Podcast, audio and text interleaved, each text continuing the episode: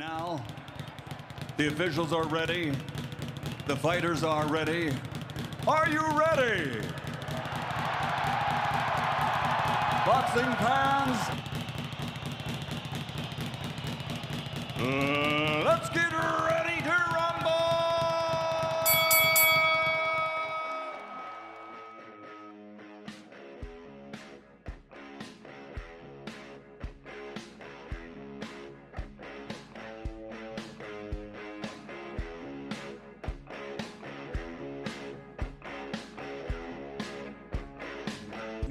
la Vega y conmigo estará Gladys Trujillo de La Esquina Azul. ¿Cómo estás, Gladys? Bienvenida a este tu, tu podcast. Hola Diego, muchas gracias. Pues muy animada de, de poder compartir contigo este Boxcast y de, pues, de hablar un poco de, del boxeo que tanto nos, nos gusta. Sí, porque bueno, no, no, solo de fútbol vivimos o no solo de otros deportes y aparte, bueno, no, no basta con solo 12 rounds a veces, ¿no? Hay peleas en las que quisiéramos más, quisiéramos más, como, como lo fue la trilogía que acabamos de vivir ayer, que fue, fue una muy buena pelea, 30 rounds en total y aún así, pues decimos, bueno, si nos presentan otra pelea entre ellos dos, entre Tyson Fury y, y Deontay Wilder, pues vamos a querer, ¿no? Entonces, por eso mismo comenzamos este, este podcast para, pues, para platicar un poquito sobre el mundo del boxeo. Y pues, entrando ya en materia, ¿cómo, cómo viste este, esta pelea? Mira, yo, para serte franca, pensaba que no era necesaria una tercera pelea. Porque la primera pelea, pues imagínate, derribándolo dos veces, Tyson Fury le sacó el empate a Deontay Wilder. Este, en la segunda, pues fue un, fue un dominio total del, del británico. Entonces yo pensaba, como, ¿para qué una, una tercera pelea si ya es como muy evidente que Tyson Fury es mucho mejor? Pero ya viendo la, la pelea, ya estando dentro de las acciones, híjole, creo que fue una pelea bastante bien pensada por parte de Tyson Fury. Este, creo que a pesar de que Deontay Wilder, Wilder no pudo no pudo sacar el triunfo y no pudo llegar a los 12 rounds, este, creo que llevó algo que no llevaba en la segunda pelea, que era como más decisión, ya no ir tan sobrado de sí, porque creo que en las dos primeras peleas sí iba demasiado, demasiado creído, demasiado despre despreciando al rival, pero en esta ocasión lleva como un poco más medio y llevaba también muchas ganas, porque sobrevivirle 10 rounds a Tyson Fury con ese tren de pelea realmente me parece que fue más de, voluntad y de corazón que de otra cosa. Sí, y vimos tres peleas muy diferentes, ¿no? En la primera, como bien lo dices, eh, Deontay Wilder llegó como muy, muy sobrado, ¿no? Era como el, el, el máximo de los pesos pesados en, en, la actualidad. Era quien, quien tenía los knockouts, que a todos los rivales los, los, los noqueaba, los mandaba a la lona. Y pues bueno, Tyson Fury no, no, pasaba o no atravesaba sus mejores momentos, ¿no? Conocemos muy bien que él, bueno, dio a conocer, confesó que estaba en el alcoholismo, pensó en el suicidio, suicidio pero eh, fue una pelea realmente extraordinaria, ¿no? Sí sobrado Wilder en, la primera, pero Fury salió respondón. Yo lo que veo la diferencia entre las tres peleas es que en la primera eh, Wilder fue quien estaba proponiendo en los primeros rounds, ¿no? Se le acabó un poco el combustible y fue cuando Fury empezó a, trabajarlo, a boxearlo, sobre todo con el jab. Peleas muy, muy similares en cuanto a los golpes, combinaciones cortas, siempre buscando la, mano efectiva, el, el cruzado, esa mano pesada que, manda al rival a la lona. Y aunque lo consiguió Wilder, no pudo conseguir el knockout, ¿no? Tiene muy buena asimilación el, el británico. Y en la segunda pelea me parece que fue muy diferente porque vimos a un Tyson Fury que ya conocía o ya se había aprendido los movimientos de, del rival. Vimos a él un poquito sí revolucionado, pero eh, que ya, ya no se dejaba atacar, sino él era el que proponía, el que presionaba, era el que hacía que, que Wilder boxeara hacia atrás. Y bueno, sabemos que las piernas de Wilder me parece que es su punto débil, como que no sabe muy bien manejar los, los ángulos, no sabe boxear hacia atrás, se, se ve un tanto rígido. Ahí yo creo que fue la, esa fue la, una de las claves para la segunda pelea, en el cual, pues bueno, por, por decisión eh, de, la, de la esquina que tiró la toalla de Wilder fue que, que Tyson Fury se llevó la, la, victoria. Y me parece que por revancha, bueno, le, le, tocaba a Wilder, ¿no? Esta tercera pelea, porque ya había planes para que hubiera ese clásico británico entre Anthony Joshua y, y, Fury, pero pues atraviesa Wilder diciendo, no, permítanme, yo tengo aquí el contrato donde se estipula que tengo la, la revancha y me parece que cambia su forma de ser muy de un, giro de 180 grados porque ya no llega sobrado, ya no llega como yo soy el mejor, yo te voy a noquear, sino ya llega más mesurado, un poquito eh, con, con, una estrategia diferente. Incluso lo vimos ayer iniciando más activo, pero siempre llaveando el cuerpo, lo que no había hecho ni en la primera ni en la segunda, siempre llaveando el cuerpo, pero se le acabó muy rápido el, el tanque, ¿no? Eso del jab que de hecho no lo había hecho en casi ninguna de sus peleas tratando él de, establecer la distancia, de, porque él sabía perfectamente que si dejaba que Fury se le acercara, le iba a cargar el peso, porque esta, esta tercera pelea fue muy similar a la segunda en el hecho de que Fury lanzaba los golpes y cuando se sentía en peligro enganchaba a Wilder, eh, le, cargaba todo el peso, de verdad es cansadísimo estar en, en un combate y cargar al rival, sobre todo cuando te lleva, según en las básculas, eh, Fury pesó 20 kilos más que Wilder y quién sabe cómo subieron ya después del, del rebote. Ok, ellos no tienen que, cortar peso, pues, pero pues imagínate, ¿no? Este, y con el paso de, los rounds se hace cada vez más difícil por, el mismo desgaste. Entonces, aquí la diferencia fue en que Wilder trató de establecer esa distancia para que Fury no le llegara y de todos modos no, logró hacerlo porque en cuanto Fury encontró una manera de acercársele, volvió a hacerlo. Sí tardó algunos rounds porque pues ya lo vimos, en el tercer round cae Wilder, pero en el cuarto Wilder lo manda dos veces a la lona. Entonces yo pensaba que el tercero Wilder no pasaba porque realmente lo dejó bastante tocado. Sin embargo, cuando regresan en el cuarto fue como que no sé, como si le hubieran dado una sacudida, pero no pasó de ahí. Entonces ya fue cuestión de que Fury empezó otra vez a acercársele, a buscarlo, pero creo que en esta pelea más que en la segunda ya lo empezó a conectar muchas más ocasiones y siempre el 1-2, o sea, siempre con ese, cerrando con ese golpe de derecha que entraba poderosísimo y haciendo estos movimientos de, cintura o, de o con la cabeza para evitar que la derecha de Wilder le cayera, porque todos sabemos que, el boxeo de Wilder está basado en su mano derecha. Y es todo. Porque como bien lo dices, no sabe buscar los ángulos a la hora de salir por los lados a los rivales, tanto para cerrarles la salida como para él escapar del ataque, no es efectivo. Y se vio bastante, bastante, bastante bien ayer en la pelea. Este, entonces creo que sí se resistió Wilder, pero Fury terminó haciendo una copia exactamente de, la estrategia de la segunda pelea.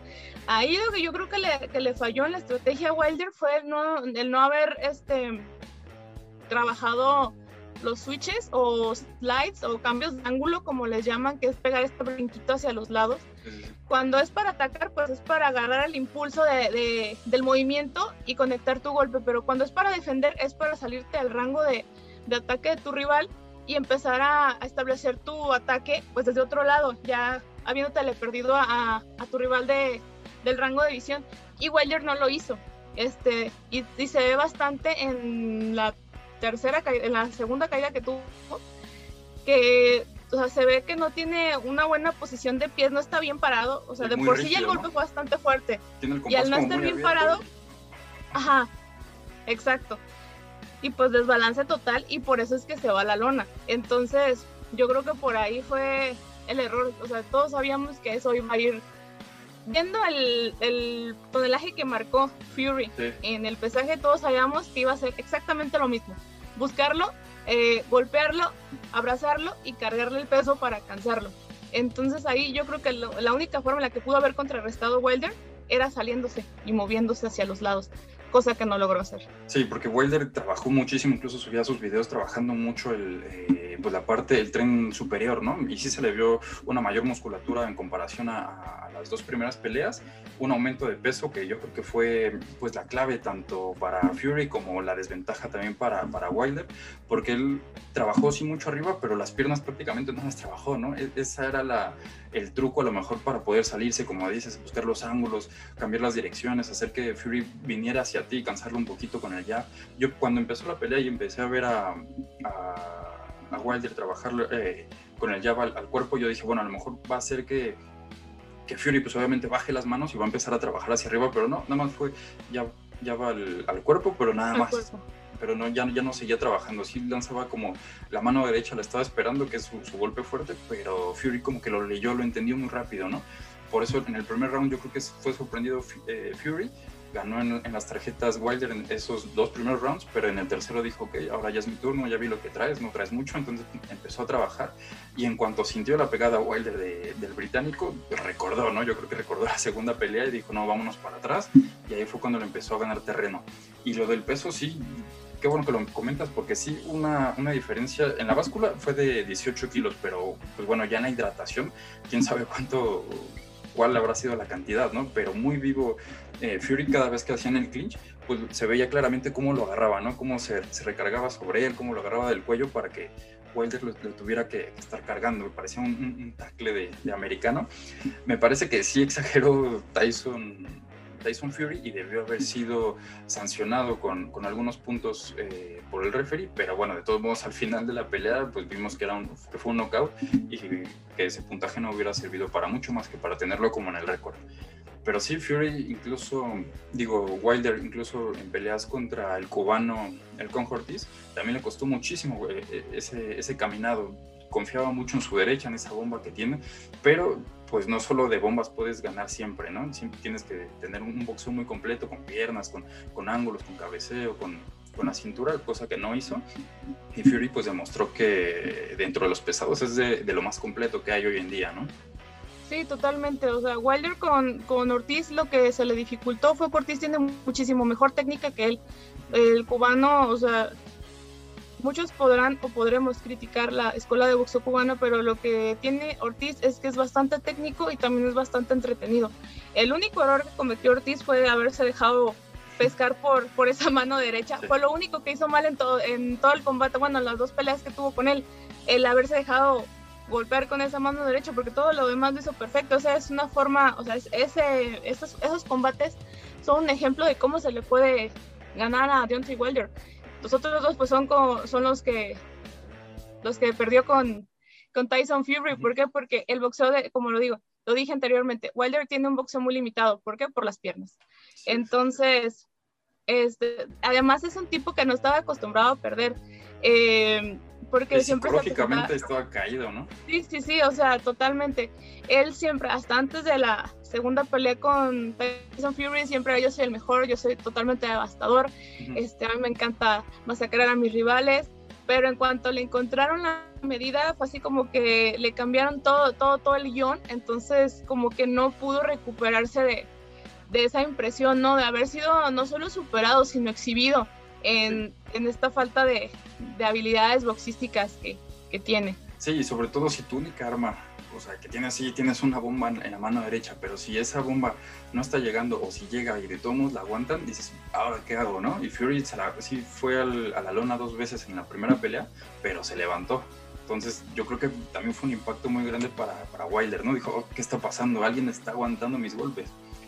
Claro, al ver que alguien se levantara de esos golpes, tanto en la segunda como, como en esta tercera pelea también, este, lo manda dos veces a la lona. Creo que la primera no era caída, porque efectivamente antes de que le marcaran la caída a, Fury, sí recibe un golpe que lo zarandeó totalmente, sin embargo, no en ningún momento se, se, ve que se vaya directamente a la lona, sino él lo primero que hace es lanzar un golpe. Y como falló ese golpe, el mismo impulso de ese golpe es lo que lo hace resbalar e irse a la lona. Yo creo que ahí fue un error de, de apreciación del referee. Este, digo, son acciones que van muy rápido, que no se ven igual desde la pantalla a estar a, a, pocos centímetros de, de, los boxeadores y que aparte son, eh, creo que ese es el tipo de peleas en el que nadie se quiere meter en problemas, ¿no? Tienes dos titanes y, el referee no está viendo. sí, sí, se está viendo para todo el tiempo viendo hacia arriba. Entonces, y también como que decisiones rápidas porque nadie se quiere meter en problemas de polémicas y de ser el referee malo que hizo, que tomó malas decisiones. Ajá. exactamente. Entonces fue como que la marcó inmediatamente, pero, o sea, no era caída. Sin embargo, creo que le hizo bien, de todos modos, irse a la lona a Fury. ¿Por qué? Porque le dio chance de, de recuperarse. Porque no, no conectó ese golpe probablemente Wilder pudo haber metido otro y hubiéramos, estuviéramos hablando de otro, de otro tipo de pelea. Pero pues son cosas que pasan, ¿no? En, ese tipo de combates de tan alto perfil. Sí, exacto. Y cuando fue a la lona precisamente Tyson pensábamos que teníamos otro tipo de pelea, ¿no? Dijimos, oh, ok, ya empataron las situaciones, ya hay caídas de los dos lados, ahora vamos a ver quién es el que aguanta más, ¿no? Quién tiene mejor eh, condición física, porque sí, eh, Wilder la estaba pasando mal, tanto físicamente como, bueno, por su condición, como por los golpes de, Fury. Atacaba y luego, se iba para atrás porque sabía que venía el, bombazo. Y por el aumento de peso, pues sí, fue, fue dañino para Wilder. Muchísima musculatura que ya no te permite, pues, tener la misma velocidad o el mismo aguante. Y, aparte tienes otro, otro titán que te está lanzando y lanzando bombas, pues obviamente sí sale contraproducente luego tener tanto aumento eh, muscular. Tyson Fury, pues con muy buen caminado, con muy buena velocidad en, en, sus bendings, incluso en su cabeceo, como siempre lo hemos visto, yo lo vi bastante cómodo y pues despreocupado. Hizo lo que tenía que hacer, como tenía que hacerlo, o sea, exactamente como tenía que hacerlo. Aquí la que, aquí quien tenía la variante para hacer que fuera una pelea diferente era Wilder. Y, y pues no la llevó. Sí, no, trabajó muchísimo arriba y nada abajo, se olvidó. Yo creo que cuando vea la pelea, pues se dará cuenta, ¿no? Y al, igual que las otras dos peleas, dirá, hubiera trabajado ahí, ahí era la clave. Pero no lo hizo. Y bueno, qué corazón de, Wilder, ¿no? Porque recibió muchísimo castigo, más del que cualquiera pudiera soportar. Pero bueno, si en la segunda pelea corrió a su entrenador por tirar la, toalla, evidentemente aquí era matar o morir. No se iba a rendir hasta que de plano hubiera un, un knockout como, como pasó. Y bueno, ahora esto nos deja la, interrogante, ¿qué va a pasar en, los pesados? Porque ahora sabemos que Anthony Joshua pues tiene por, por contrato la, revancha obligatoria contra Alexander Usyk, que hizo también una pelea extraordinaria y nos tendremos que esperar un poquito más para ese posible, esa posible unificación entre Tyson y, y Usyk. Pues sí, vamos a tener que esperar bastante para esa pelea. Yo creo que la, obviamente la que es como natural y que tendría que ser, pues directamente a la unificación, pero pues ya sabemos que acá las negociaciones y este tipo de, de movimientos, Anthony Joshua tal vez no sea el boxeador más inteligente dentro del ring, pero creo que para hacer negocios es uno de los más inteligentes porque firma revanchas en las peleas en las que sabe que tiene margen de derrota. Y por eso lo hizo con Andy Ruiz y después lo, lo venció. Y lo está haciendo con Alexander Usyk. ¿Por qué? Porque también eh, el ucraniano eh, eh, o sea, el ucraniano era el de la variante, o sea, así como Wilder era el que iba a ser el que, iba, el que tenía la manera de cambiar el resultado contra Fury, yo sí que es el que iba a dar como que esta, esta, pauta para hacer una pelea diferente ante Anthony Joshua, y lo logró. Pues, ah, yo tenía mis dudas con Usyk porque es mucho más chiquito y... Tuvo que aumentar, tuvo que aumentar. Y pues en el peso, este siempre llega, o sea, nada más sobrepasa el límite y con eso tiene suficiente. Porque no le da para más el cuerpo, por lo mismo de que es un, es un pesado como muy pequeño, por decirlo de alguna manera. Sí, viene este, de, de crucero, ¿no? Ajá, de ser campeón unificado de peso crucero. Entonces, este, sin embargo, logró hacer una, una estrategia, bueno, desde su esquina lograron hacerle una estrategia bastante bien armada para para dejar a Joshua también exhibido. Realmente creo que Joshua fue exhibido en ese combate porque lo neutralizaron totalmente. A pesar de que sí metió golpes bastante fuertes, fueron bastante espaciados y se le veía que no tenía ni idea de qué estaba haciendo o de cómo llegarle a, a Yusik. ¿Por qué? Porque, o sea, él era el, más pesado y el más alto de ese combate. Y piensas tú, pues bueno, con el jab. Y sí, es bien fácil decirlo, pero a la hora de que tienes un rival que se te está moviendo, que te está metiendo la mano y la, mano pesada, y, y que te está metiendo variantes en la pelea que no puedes descifrar, debe ser el infierno. O sea, yo veía a Joshua con una cara de frustración que, que no, no, o sea, no podía con ella. O sea, de plano, eh, el ucraniano le metió una, una pelea bastante difícil que no supo descifrar y por eso estamos sufriendo las consecuencias de, de que le firma la revancha. Entonces no vamos a poder ver a Alexander Usyk ante Tyson Fury por la unificación, porque pues Antonio Joshua no está dispuesto a dejar las cosas así. Sí, exacto. Y otra vez se ve exhibido, ¿no? El, boxeo y esa falta de, de, poder ajustar de Anthony Joshua. Otra, le pasó contra Andy Ruiz, yo creo que subestimó al rival, trató pues de hacer su pelea con el puro jab, pero al ver que no, que no podía, trató de, de, lanzar también su mano derecha, que sabemos que es, es muy poderosa, pero no, pues nunca cayó. Y aparte el rival ¿quién se lo iba a esperar? Tenía muy buen manejo de pies, estuvo todo el, todo el rato moviéndose, tenía muy buen movimiento de cintura, muy buenos bendings, y aparte de los pies siempre estaba brincando, siempre entraba, salía, entraba, salía. Y lo que me parece extraordinario en esa pelea para analizar son los pies. Si tú te das cuenta, incluso hay una, no me acuerdo si fue Dazón o quién fue, me imagino que sí, porque ellos transmitieron la pelea, que hay una toma o un video, que incluso está en el, en el Instagram de, de Double Jab, en el cual se ven los pies como como sí es, es, zurdo, sabemos que la regla contra un zurdo es siempre mantén tu pierna eh, fuera de él, ¿no? O sea, para que no le entregues todo el ángulo, como es zurdo, pues te entra. Y exactamente eso fue lo que le regaló Joshua. Toda la pelea, ni su esquina ni él pudieron descifrar ese movimiento de pies. Entraba, salía, ponía su pie por afuera el ucraniano y, ahí pues le entregabas todo el ángulo para los, para los ganchos y así se lo llevó toda la noche. Me parece que esa pelea, eh, pues sí, otra vez Joshua fue exhibido y si no hace un reajuste como el que hizo contra Andy Ruiz en la segunda pelea en el que ahora sí trabajó las piernas y estuvo pues moviéndose alrededor del ring, le va a costar bastante recuperar su, título. Y acá entre nos, ojalá que no lo haga porque tengo muchas ganas de ver a Tyson Fury contra, contra Usyk porque va a ser una pelea en la cual dos boxeadores que saben moverse muy bien en el ring y pesos completos va a ser una, una maravilla. Sí, va a ser una pelea bastante movida. Y de hecho eso que comentas el trabajo de pies de Usyk es toda la escuela del papá de Vasily Lomachenko, es de, toda esa escuela de Anatoly Lomachenko, este, de hecho por ahí, el mismo Lomachenko dice, pues a mí mi papá me metió a entrenar boxeo desde los tres, pero de los seis a los nueve me metió a estudiar ballet, y ya cuando me dijo, pues ya estás listo, ya sabes cómo se mueven los pies, ahora quiero que lo hagas en el ring. Entonces, esa es toda la escuela de, de don Anatoly, porque él también fue el, entrenador, como el entrenador en jefe de esa selección ucraniana que, que llevó a, a y a Lomachenko a ganarse medallas olímpicas.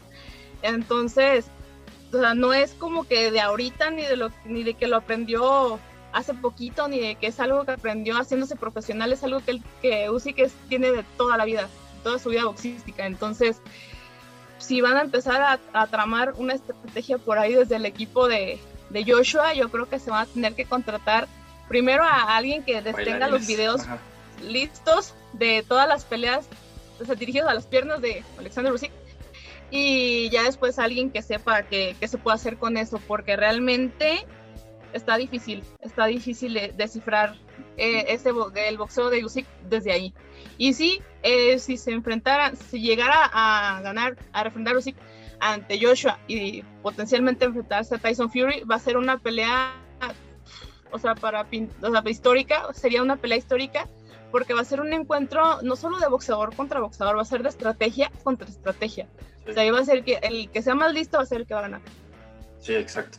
Y ojalá, bueno, hablando, si ya tuvieras la pelea aquí, aquí en, por los estilos y lo que acabas de ver ayer y lo que acabas de ver hace, ¿cuándo fue? La semana pasada, ¿no? La pelea, ¿con quién irías? Yo creo que con, con Alexander. Fury es buenísimo. A mí me, después de que venció a. A mí me caía gordísimo Tyson Fury después de que venció a Vladimir Klitschko. Este, porque no me. O sea, fue una pelea súper fea. No entendía cómo, con, haciendo un boxeo tan feo, haya vencido al mejor peso completo de los últimos 10, 15 años. Pero poco a poco fui como que comprendiendo ese tipo de boxeo y pensando, bueno, o sea, de verdad lo hace muy bien. O sea, no lo hace bien, lo hace muy bien sea, no solamente su desempeño en el ring, sino la forma de pensar en el boxeo dentro del ring. Pero, no sé, me agrada más el, el boxeo del ucraniano. Sí, yo siento igual que el, ucraniano tiene más cualidades y, un boxeo un poquito más completo, no solo son las piernas, es la cintura, es el cabeceo, ese movimiento, ese jab que siempre le dejó como con el marco a este a Joshua que tampoco se lo podía quitar, le bajaba la guardia, le entraba por el otro lado, me parece que será espectacular una pelea así, ojalá que se dé, pero sí yo creo que hoy en día, con lo que acabo de ver estas últimas dos semanas, yo creo que el ucraniano está por encima, no sé cuánto, pero sí yo creo que está por encima de, de Fury. Pues tendremos que, que, esperar y por lo mientras, como lo dices, Joshua pues tendrá que trabajar en las piernas. Mi entrenador nos lo repite en el gimnasio cada rato, el boxeo no, no es, de, sí, los golpes los metes con, con las manos, pero es 90% piernas, porque tú metiendo una pierna es con la que te das el impulso, con la que te abres el espacio, con la que te pones, la de acomodas en posición para conectar los golpes. Y siempre nos pone el ejemplo, a ver, intenta tirar un gancho, pero sin mover las piernas. Y es un gancho, o sea, súper, súper pobre.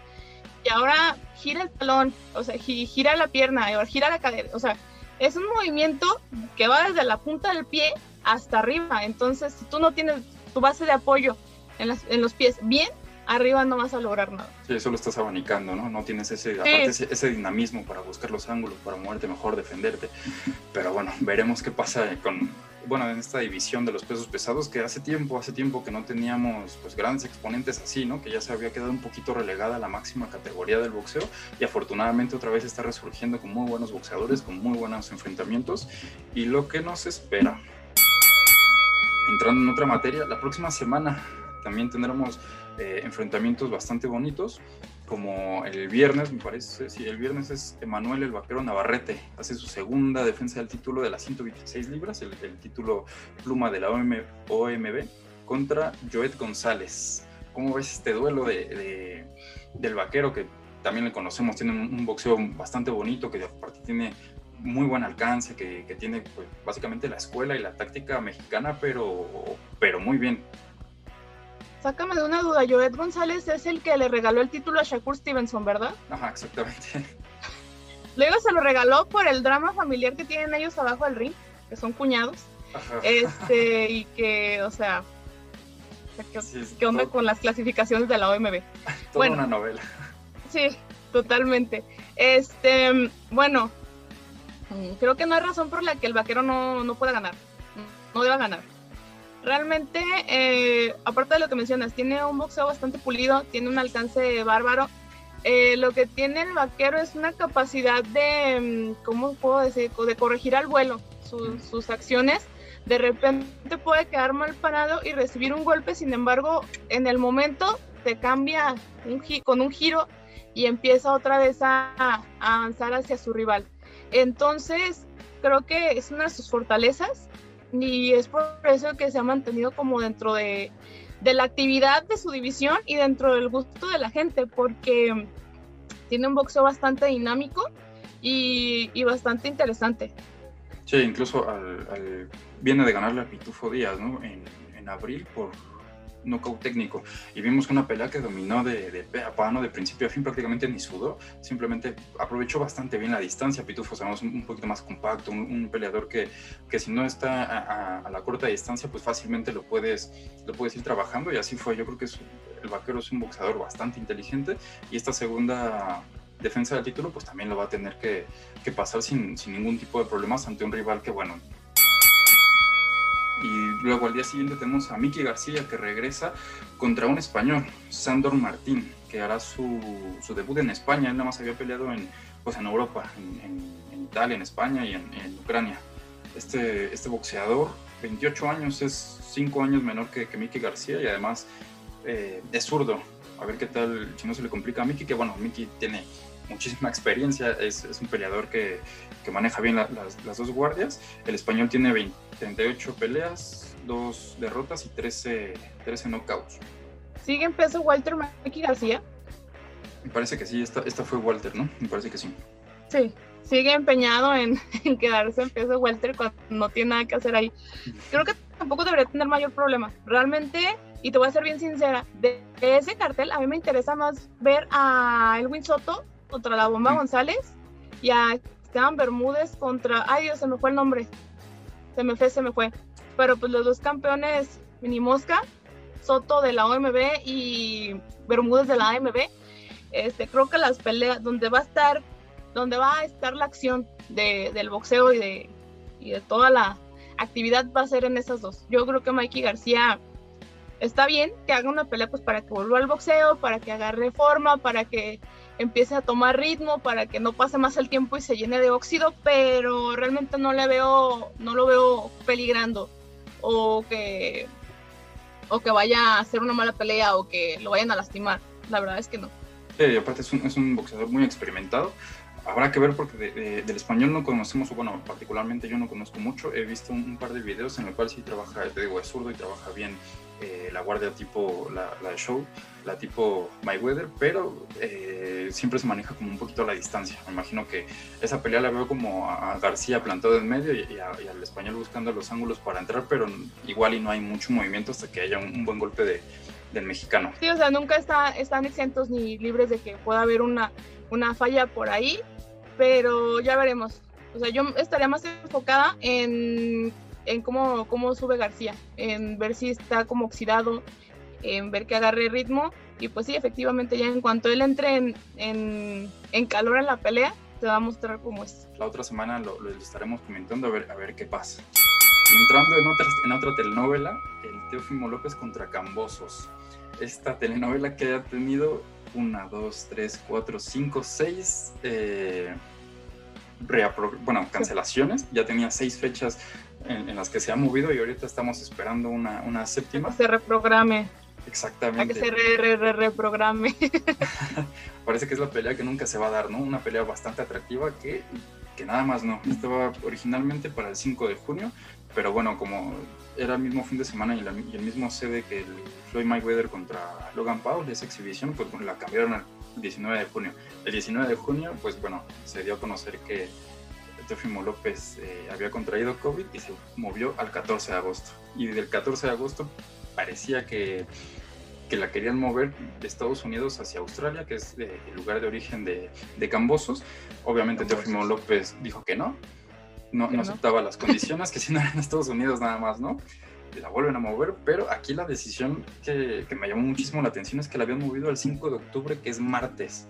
Dije, una pelea de ese calibre el martes. Martes. Me parece bastante extraño, ¿no? La mueven para el lunes, un día antes, porque había. Eh, me parece que chocaba con las cuartos del final o algo así de, del béisbol, que podía haberse, haber sido un partido de los Yankees, algo así, y la iban a mover para el 16 de octubre, y ahora es Cambosos el que dice, no, yo no quiero pelear si no es ahora, entonces, bueno, un verdadero lío, una verdadera telenovela, ya hasta se bajó eh, Thriller, y ahora es Dazón con Eddie Hearn, quien van a tomar las, las acciones, ya, ya agarraron los derechos de la de la pelea. De la pelea y ahora estamos por, por esperar confirmación que ahora yo creo que con, con Dazón, yo creo que ahora sí van a llegar a un, a un acuerdo. Dazón y Eddie Hernan están haciendo muy buenos combates, unas, eh, unos negocios bastante serios y yo no creo que pierdan más el tiempo, ¿no? Yo creo que les van a decir, a ver, ¿qué fecha quieres? ¿Qué fecha quieres? Llegamos a un acuerdo y ya está, porque aparte Thriller había reportado pérdidas de millones, ¿no? 10 millones, pero no me acuerdo cuánto, no tengo la cifra exacta ahorita, pero reportó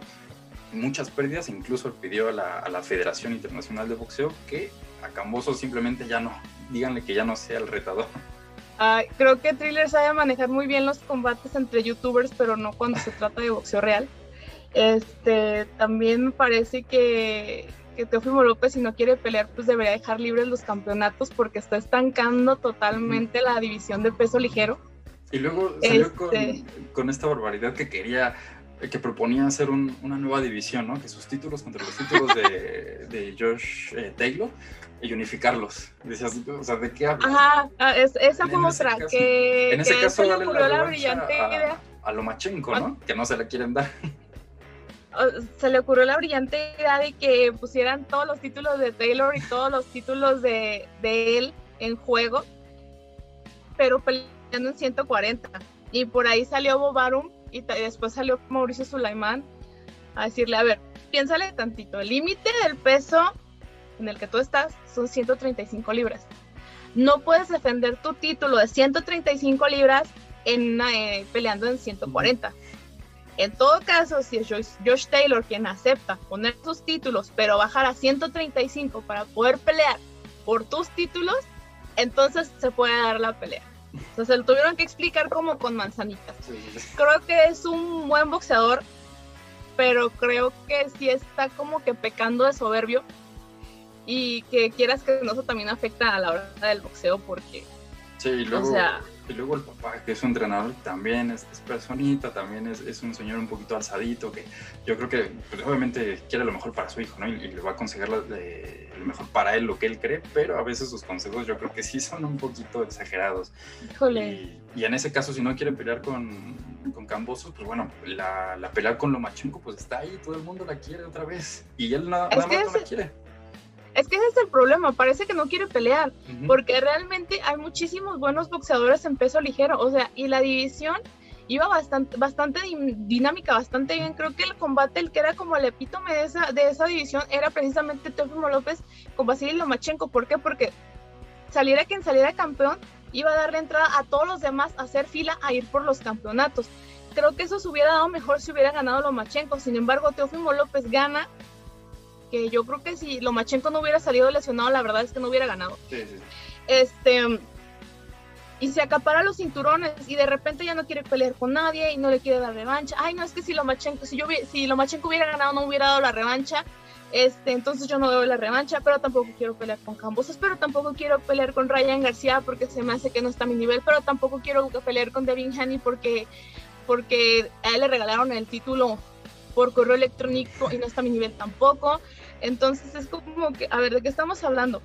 ¿E-, ¿Eres tú, es tu ego o, qué, o qué es lo que quieres demostrar? El haber capturado los, los cintos, a pesar de que es una pues una acción bastante loable, una, un, algo histórico, incluso porque él creo que es el séptimo boxeador en toda la historia, independientemente de si es hombre o mujer, que consigue unificar una división. Es el primero que unifica la división ligera y que además es el menor en edad en conseguir unificar una división.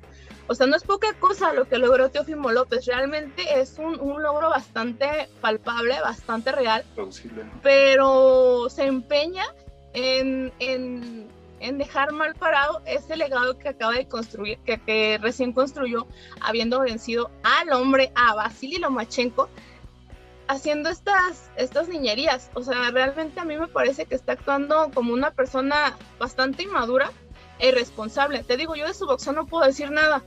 No es mi favorito, sin embargo su boxeo es bueno, es bastante efectivo. Entonces, nada más que no se decide, no se decide querer pelear.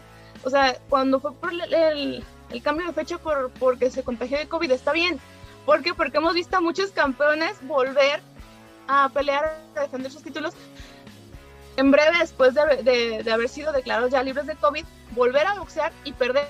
Entonces, en ese aspecto digo, bueno, está bien que se espera un poco más, pero ya como todos estos aplazamientos, por, que por la fecha, que por el lugar, que por la hora, que si por el sol, que si por la lluvia, o sea, ya es como que nos está demostrando que nada más es, es, puro berrinche, es puro ego ese hombre muchas excusas. Incluso yo, yo, llegué a pensar que ya ves que regresó Lomachenko contra Nakatani, me parece que sí, y, y lo, lo, derrotó sin mayor problema. Una vez que, que, se dieron estas últimas cancelaciones, yo pensé que se iba a dar así como, ok, tampoco esto, espérate, ahorita yo, ya está Lomachenko aquí, vamos a, a, hacer la revancha, pero no, no pasó y todavía no pasa la de Cambosos. Ahora Lomachenko va a pelear en, en, diciembre y yo pues sigo esperanzado a, a, una segunda pelea así, que los dos salgan triunfadores, tanto Lomachenko como, como Teófimo de, de, sus respectivos compromisos y a lo mejor el próximo año se pueden llegar a, a un acuerdo, porque la primera pelea sí nos quedó, o sea, fue entretenida, siento que nos quedó a deber por lo bien, por lo que tú dices, también Lomachenko no estaba al 100%, aún así pues hizo una, una, una, pelea bastante aceptable y de todos modos en las tarjetas como que hubo mucha duda, ¿no? O sea, no todo el mundo considera que, que Teófimo López fue el, el, verdadero campeón, ¿no? Pero muy bien, te agradezco muchísimo que estés sí, eh, aquí en este podcast que lo estamos iniciando y bueno, vamos a seguir eh, con, estas, con estos programas, con estos episodios conforme nos vaya dictando el boxeo que estará sucediendo cada sábado, cada domingo o entre semana, ya sabes, estas noticias que, que se van dando de reprogramación o de confirmación de, de peleas. Eh, ¿Tus redes sociales? Pues ahí me encuentran en Facebook como La Esquina Azul, es un loguito azul con unos guantes rojos al centro. Igual en Twitter, Esquina Azul Box, y en YouTube, La Esquina Azul. Perfecto, me encuentran como Diego B Chica M5 en, en Twitter en Instagram. El Instagram del programa es eh, Double Jack Boxing Blog. Y bueno, aquí estaremos entonces comentando a través de, de, Spotify. Saldrán estos episodios. Te agradezco muchísimo y nos veremos pues la próxima semana para seguir comentando. No, al contrario, muchísimas gracias a ti por la invitación y pues aquí seguiremos hablando de lo, de lo más importante, de lo más destacado del boxeo mundial. Perfecto, que estés muy bien. Cuídate. Gracias igualmente.